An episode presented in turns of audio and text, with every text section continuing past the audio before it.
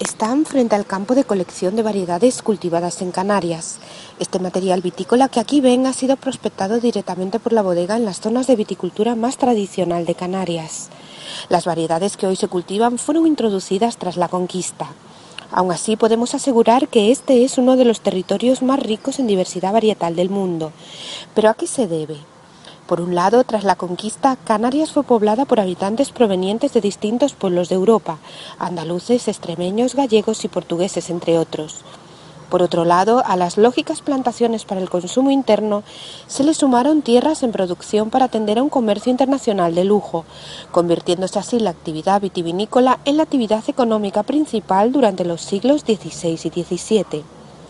Canarias tiene además una diversidad climática y edáfica que permite encontrar para cada variedad las condiciones ideales de cultivo. Pero es el hecho de que Canarias está libre de la plaga filoxera el que más ha condicionado esta riqueza varietal.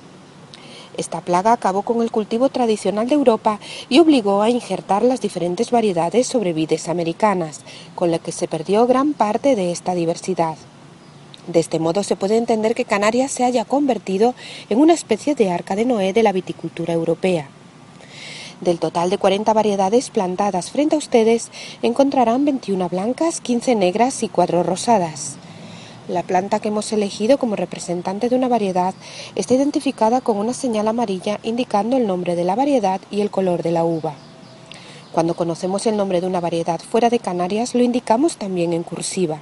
Por ejemplo, la lista en blanco es conocida fuera de Canarias como palomino. La primera fila es la más próxima a este poste.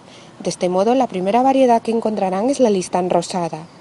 Si son entusiastas de la ampelografía, pueden descargarse el listado de variedades de nuestra página web y hojear el libro Variedades de vid de cultivo tradicional en Canarias, disponible en la bodega.